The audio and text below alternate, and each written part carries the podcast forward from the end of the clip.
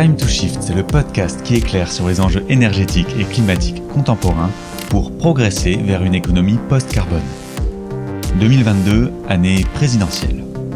Un groupe de 70 shifters a passé au scanner de la transition les programmes des candidats. Suivent-ils les préconisations des rapports scientifiques? La question climatique et les choix politiques, économiques et de société pour y répondre sont-ils au cœur de leur vision pour le pays? Dans cet épisode, nous vous dévoilons le résultat de cet examen approfondi et sans a priori. Premier point, la décarbonation est encore loin de faire l'objet d'une approche globale et planifiée. En fait, seule une partie des candidats esquisse une approche planifiée de la transition écologique et propose une gouvernance mobilisant tous les acteurs. États, collectivités, entreprises, citoyens, etc. Mais quoi qu'il en soit, la planification se limite largement à une ambition affichée éventuellement avec une méthode pour la définir, sans calendrier ni priorisation claire des sujets. Deux sujets font cependant exception pour la plupart des candidats, la trajectoire en termes de production d'énergie et celle de rénovation des bâtiments. Ces deux thématiques sont davantage développées et dotées d'un calendrier.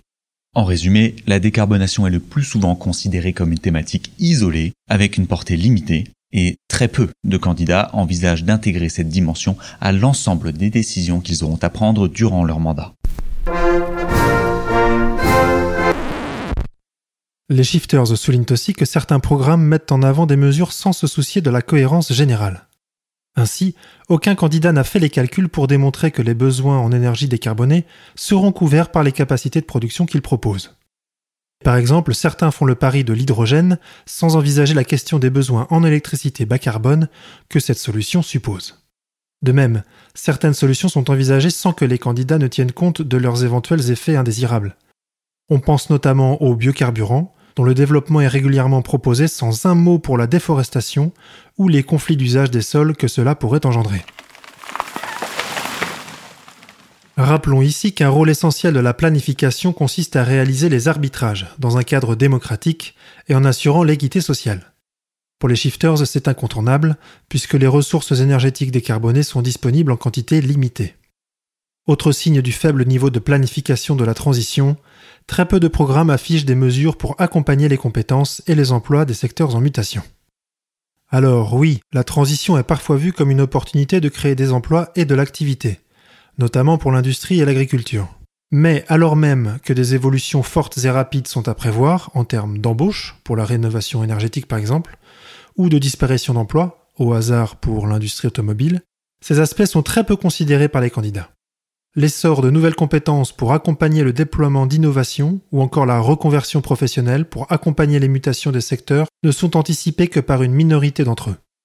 Enfin, les ressources que les candidats souhaitent consacrer à la transition font partie des éléments chiffrés, même partiellement, par bon nombre de programmes. Mais l'effort budgétaire promis est largement insuffisant au regard des enjeux. Les considérations court-termistes prennent ainsi le pas sur des investissements pourtant indispensables aujourd'hui pour éviter des conséquences encore plus dramatiques et coûteuses d'ici quelques années. En bref, la plupart des candidats ne proposent donc pas une vision systémique et anticipée de la transition. On trouve généralement des mesures parcellaires qui ne permettront pas à elles seules de répondre à nos engagements de l'accord de Paris. Passons maintenant au second enseignement de l'analyse des shifters, qui est que les candidats sont plutôt timorés. Autrement dit, pour chaque secteur, les choix potentiellement clivants sont largement absents. Pour éviter les sujets qui fâchent, tous les candidats mettent en avant des leviers de décarbonation consensuels. Il s'agit en particulier de la rénovation des bâtiments, créatrice d'emplois sans changer aucune habitude, ou encore du développement du bio, plutôt populaire dans l'opinion publique. La voiture électrique, qui impacte faiblement les habitudes de mobilité existantes, fait également partie des propositions récurrentes, mais rappelons qu'elle n'est pas du tout suffisante pour répondre aux enjeux de la mobilité. À l'inverse donc de ces mesures plutôt confortables, les candidats se risquent peu à proposer des mesures qui grattent, celles qui impliquent des changements de consommation ou de production. On pense par exemple à la diminution importante de la production et donc de la consommation de viande, absolument nécessaire, mais qui prend à rebours toute une culture culinaire liée à la hausse du niveau de vie depuis deux siècles. Ce sujet est du coup marginalisé ou au mieux euphémisé par les candidats.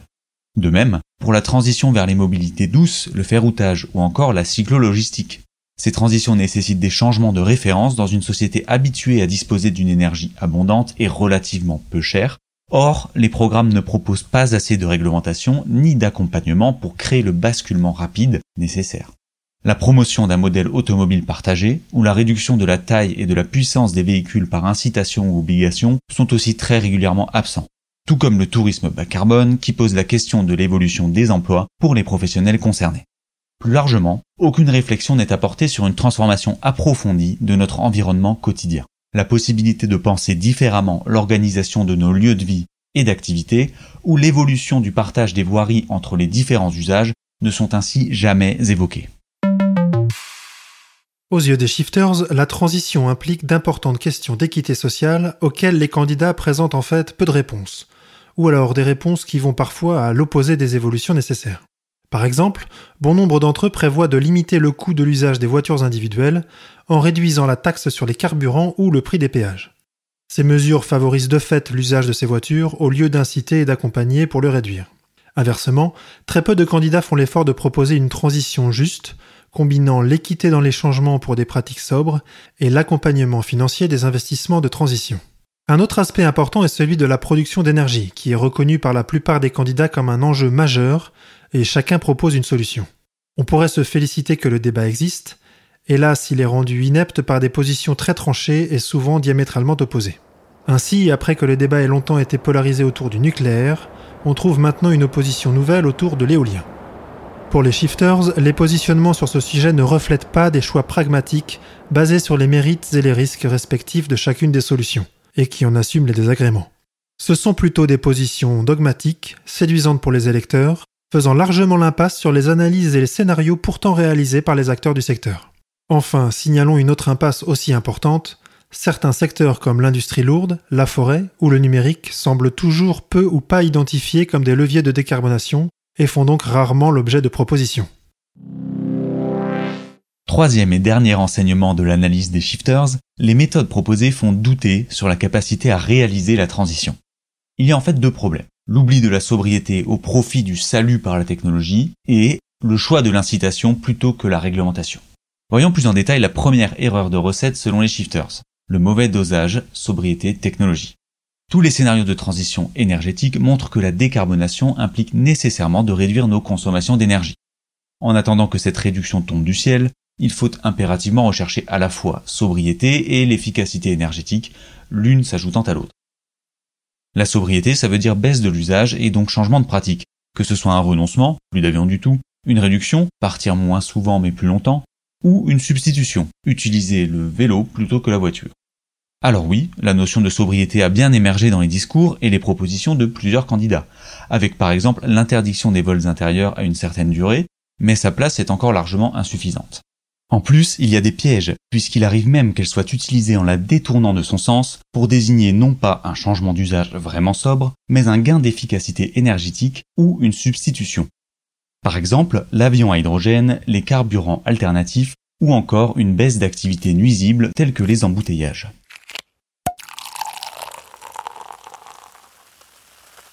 Ce qu'on observe, c'est que beaucoup de candidats succombent aux sirènes des approches technologiques, mise en place de véhicules électriques par exemple, qui sont certes nécessaires mais insuffisantes, si elles ne sont pas associées à des mesures complémentaires de sobriété.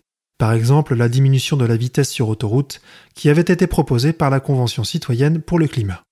Ces candidats pensent ainsi combiner tous les avantages, hausse de l'activité pour les gros employeurs du pays, plus poursuite d'un imaginaire positif qui fait plaisir. Le rocher des sirènes Les sirènes si nous écoutons leur chant, nous sommes perdus. Elles nous attireront sur leur rocher pour nous détruire. Fuyons, les fuyons. Ne restons pas là, Ne perdons pas de temps, ne perdons pas de temps, En plus, on a parfois affaire à de véritables paris technologiques dont on ne connaît pas encore la date de disponibilité ni les performances réelles. Comme la révolution numérique agricole, encore une fois l'avion à hydrogène, mais aussi le nucléaire de quatrième génération ou encore des baisses de coûts sur certaines technologies qui sont tous sauf garanties. Pour les shifters, il n'est pas sérieux de voir autre chose dans ces innovations de rupture que des compléments potentiels, permettant, si elles fonctionnent, de relâcher l'effort nécessaire de sobriété. Passons au second problème de méthode, le goût prononcé des candidats pour l'incitation plutôt que pour la réglementation. L'équipe des shifters constate que les candidats tentent à privilégier les leviers incitatifs, tels que du soutien financier ou des aides conditionnelles. L'atout de ce type de mesures est qu'elles sont plus facilement acceptées par le public concerné, voire même qu'elles suscitent une adhésion. Le problème, c'est qu'avec l'incitation, on ne maîtrise pas le calendrier de mise en œuvre, ni même l'ampleur des effets à en attendre. C'est pour le moins gênant au regard de nos objectifs de réduction des émissions, qui eux ont une ampleur et un calendrier qui sont bien fixés. Pour les shifters, pas de doute, une piqûre de réglementaire s'impose. Voilà, nous avons fait le tour de l'analyse des programmes des candidats par les shifters. Hmm, je sens que vous êtes un peu frustré. Mais qu'est-ce que c'est que cette analyse qui met tout le monde dans le même sac? Quel est l'intérêt quand il s'agit d'aider à choisir pour qui voter dimanche prochain? Alors rassurez-vous, on ne vous a pas encore tout dit. Et nous avons rencontré Marie, qui a participé à ce travail, justement pour nous parler du comparatif entre les candidats. Bonjour Marie. Alors, tout d'abord, pouvez-vous nous expliquer comment vous avez travaillé? La première chose qu'on a faite, c'est de choisir un référentiel, et ce référentiel, c'est la stratégie nationale bas carbone. Euh, il s'agit de la feuille de route que la France s'est fixée pour atteindre l'objectif de neutralité carbone à horizon 2050, pour respecter les, les accords de Paris qu'elle a signés en 2015. Et cette feuille de route, elle détaille secteur par secteur les leviers qu'il est possible d'activer.